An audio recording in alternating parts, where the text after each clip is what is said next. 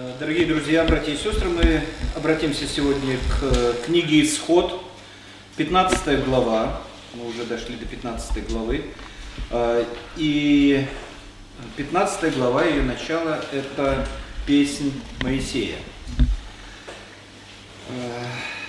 Но я не буду ее читать сейчас, а обращусь сначала, предлагаю вам обратиться Книги Откровения, 15 глава. Книга Откровения, 15 глава, вторые, третьи стихи. Самая последняя книга.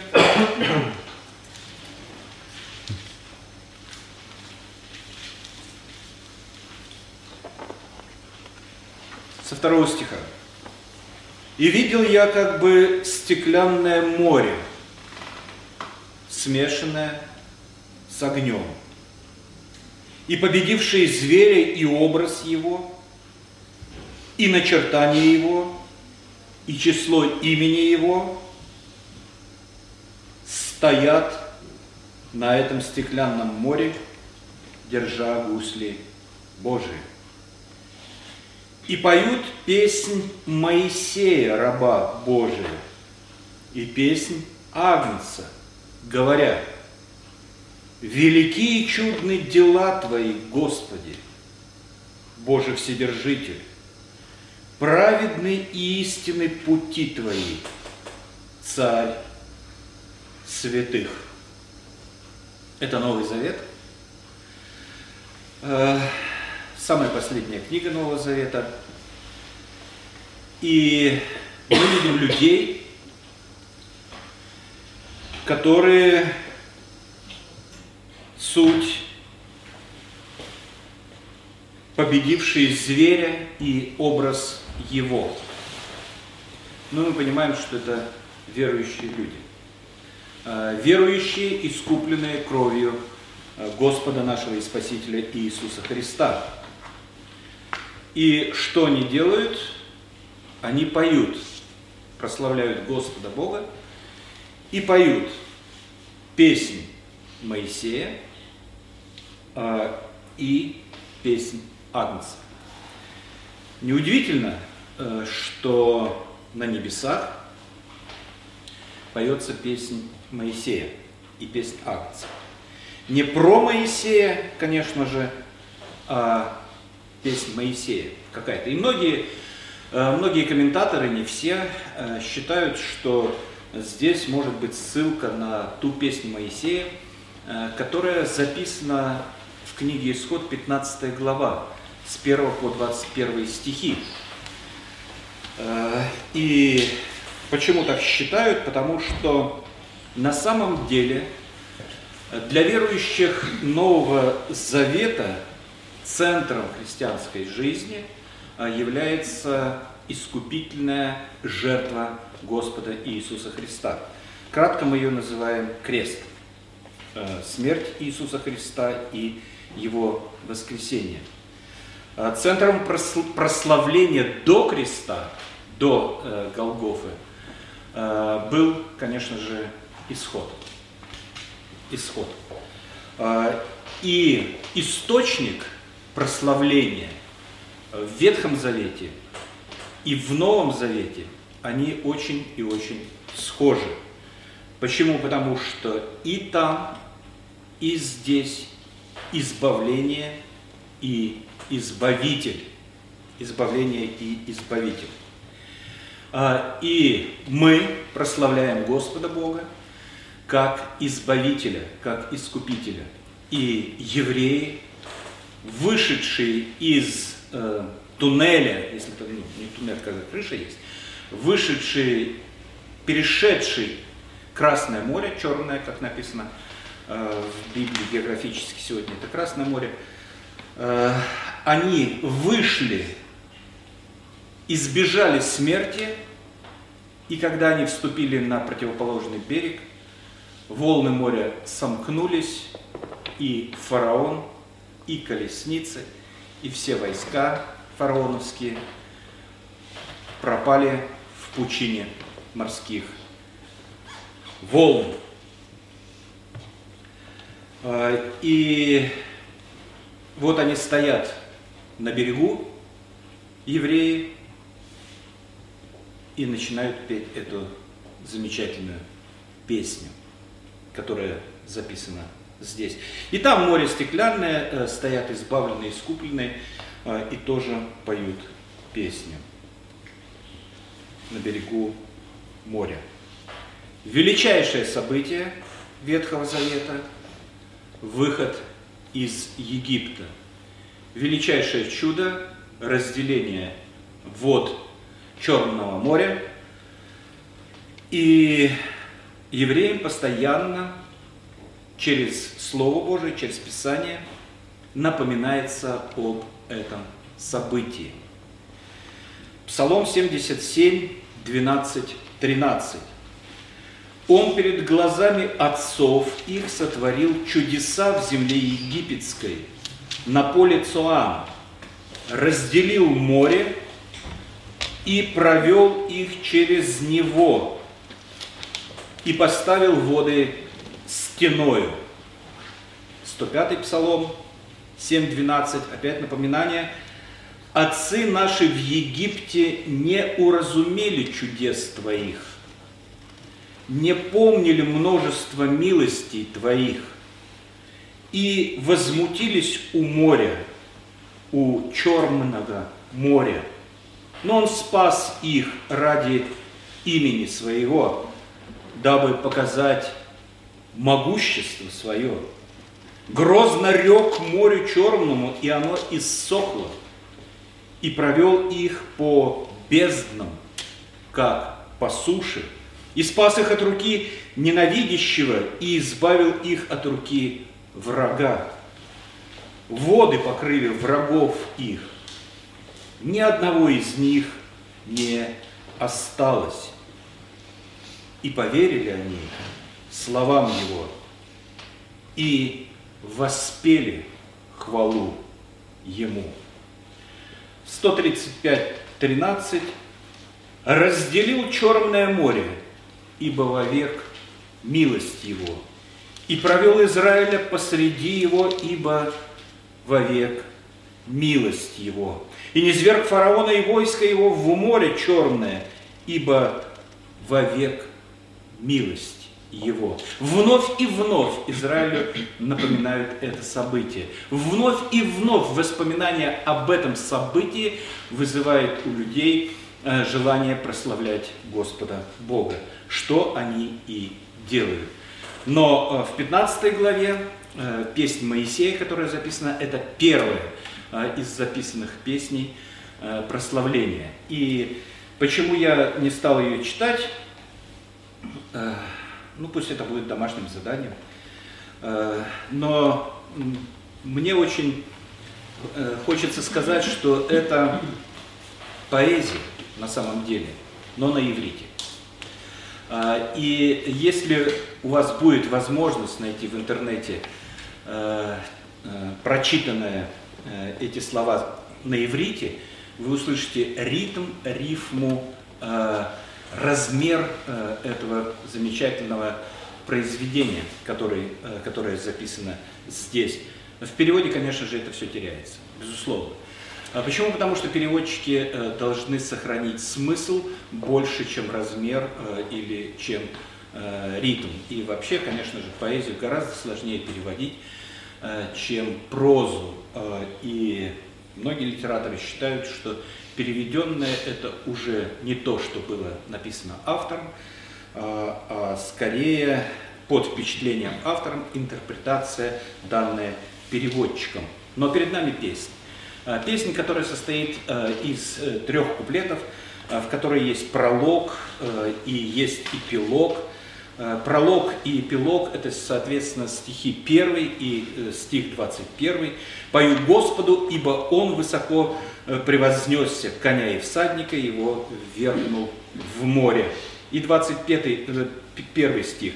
«И воспела Мариам перед ними, пойте Господу, ибо высоко превознесся Он, коня и всадника его вергнул в море. Начинается одними словами, э, коня и всадника вергнул в море, и кончается теми же словами.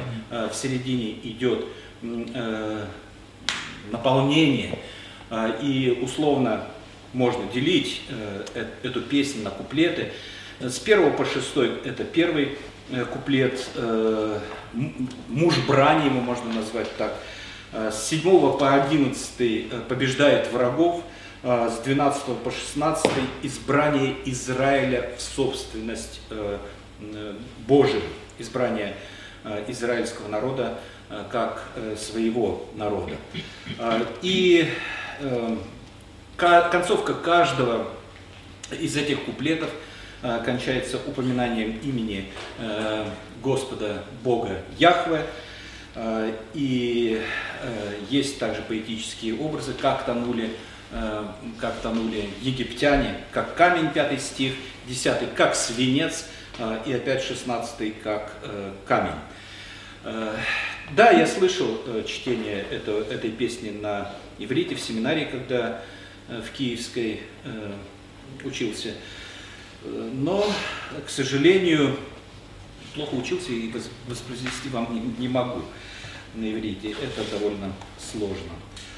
Но Здесь четко прослеживается мысль э, того, что э, евреи благодарят в этой песне, благодарят, благодарят э, Господа за то, что Он есть Бог Вседержитель, и за то, что Он спас их, и славят Его за это прославление. И получается, что прославление, прославление – это ответ на действие. Ответ на действие. Ответная реакция. Э, было великое событие, которое коснулось жизни э, людей, э, и когда они увидели, что произошло, их естественная реакция – это прославление Господа Бога. И поэтому я смею утверждать, что прославление – это не инициация прихода славы, а реакция на действие. Что я имею в виду, когда говорю инициация прихода славы Божьей? Но это примерно так, когда собирается группа людей, и они совершают особые какие-то действия для того, чтобы э, почувствовать, как на них не сходит благодать. А, или Святой Дух. Но это не так. Не действия людей вызывают э, сошествие Святого Духа. Нет. Почему? Потому что действия людей могут вызывать чувства. Чувства. Э, чувство же это не есть сошествие Господа Бога. Ну, не обязательно, может быть, наверное, и так возможно. Но на самом деле это совершенно не, э, не обязательно. Почему? Потому что э, вызывание чувств, если бы это было поклонением Бога, то оно походило бы на манипуляцию, манипуляцию того, чтобы вызвать чувство, и как будто манипуляция тем, что Бог должен что-то сделать. Прославление – это осознание, кто есть Бог и что Он для нас сделал. А, физические действия, ну, как говорят, двух-трех людей, которые собрались вместе, могут вызвать чувства, могут вызвать слезы, могут вызвать радость, могут вызвать эйфорию. Но все это лежит в основе языческого поклонения. Не зная психологии, не зная, как все это работает с человеком, инстинктивно человек может вызывать определенные чувства. Но и выдавать их за сошествие Святого Духа. В этой песне мы видим совершенно обратное действие. Люди выходят из моря посуху, оглядываются и видят, как тонут сотни или тысячи воинов фараона – Воды смыкаются, и они понимают, что они уже не в Египте, что они спасены. Впереди еще долгий путь, тяжелый путь. Но сейчас они стоят на берегу этого моря и славят Господа за конкретное дело, которое Он сделал.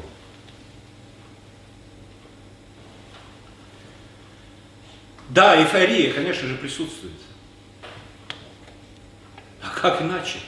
Потому что за ними гнались, и вот они спасены.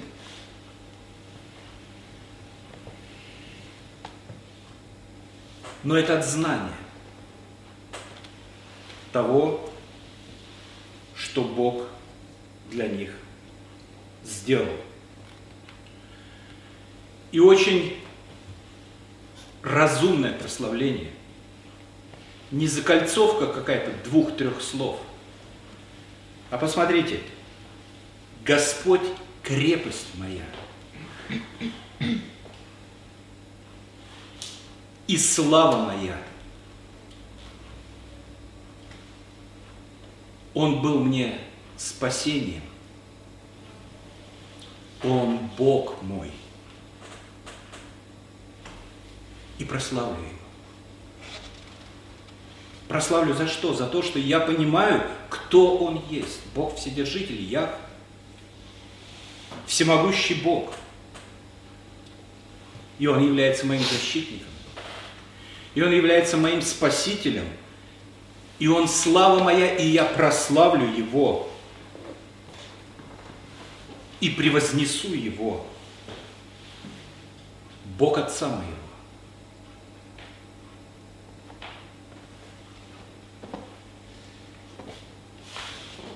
Господь, если так можно сказать, работает с израильским народом не потому, что он лучше других народов, не потому, что он безгрешный, а потому, что Бог заключил завет с Авраамом, Исааком и Иаковом и обещал им определенные милости. Исход 2 глава, 23-24 стихи. Вернемся немножко назад. Спустя долгое время умер царь египетский, и стенали сыны Израилевы от работы, и вопияли, и вопль их от работы вошел к Богу, и услышал Бог стенание их, и вспомнил Бог завет свой с Авраамом, Исааком и Иаковом. Неужели мы можем думать, что евреи громче плакали, чем другие люди?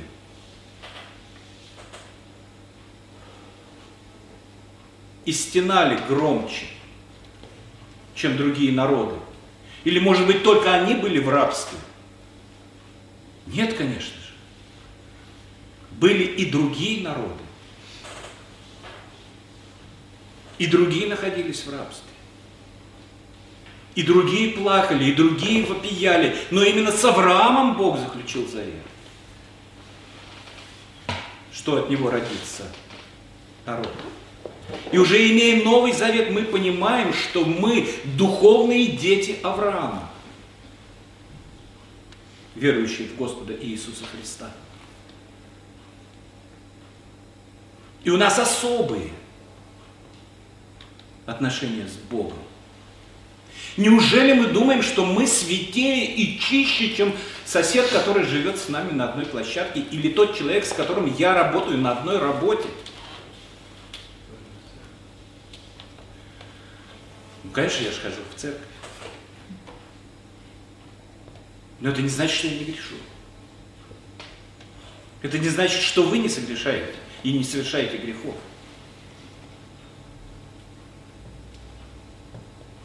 Но у вас есть искупитель,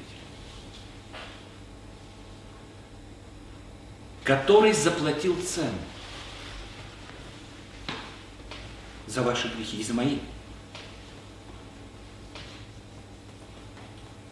Цену крови, цену своей жизни.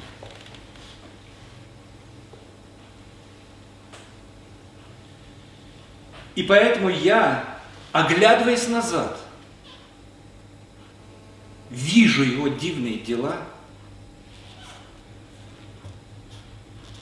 и прославляю его разум за то, что он сделал для вас и для меня.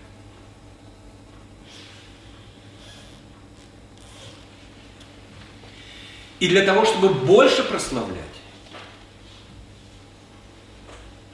и больше прославлять, мне надо больше и больше знать о нем. Кто он есть? И что он сделал для моего искупления.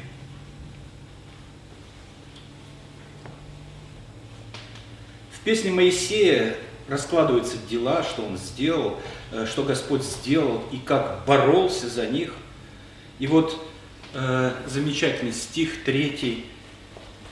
Яхве муж брани. Яхве имя ему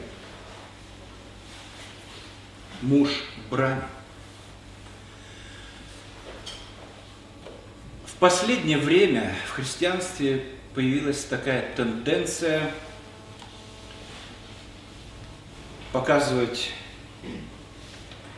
Иисуса через призму пуси-пуси, сюси-сюси.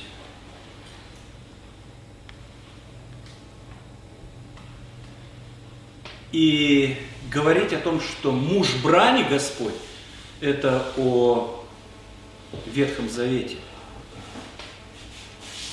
Но это не так. Новый Завет начинается с четырех Евангелий, Матфея, Марка, Луки, Иоанна, и везде Иисус Христос борется с сатаной и дьяволом.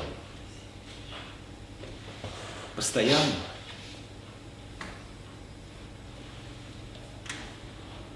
Апостол Павел говорит о, призывает, облекитесь во все оружие. Потому что война. И принимать Христа только как пастыря, который носит на своих плечах овечки, это слишком однобоко. Потому что идет война. Духовная. Откровение 19.11. И увидел я отверстие неба, и вот конь белый, и сидящий на нем называется верный и истинный, который праведно судит и воинствует. Очи у него как пламень огненный, и на голове его много диадим. Он имел имя, написано, которое никто не знал, кроме его самого. Он был облечен в одежду, обогренную кровью. Муж брани, наш Господь. И одежду, обогренную кровью, имя его – Слово Божие. И воинство небесное следовали за ним. На конях белых, облаченный в весон белый и чистый. Из уст его исходил острый меч, чтобы поражать им народу. Он пасет их жезлом железным, Он топчет точила вина ярости и гнева Бога Вседержителя. На одежде и на бедре его написано имя Царь царей и Господь господствующих. Это наш Иисус Христос. Это наш Бог.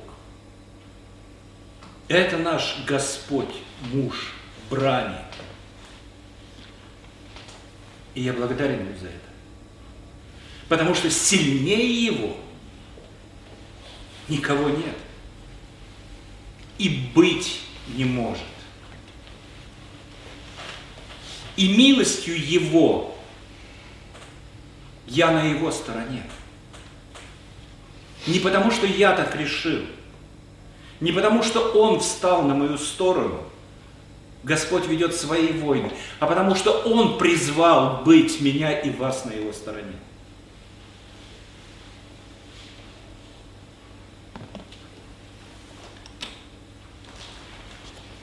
Израиль побеждал в войнах за землю обетованную не потому, что был лучше и сильнее других народов,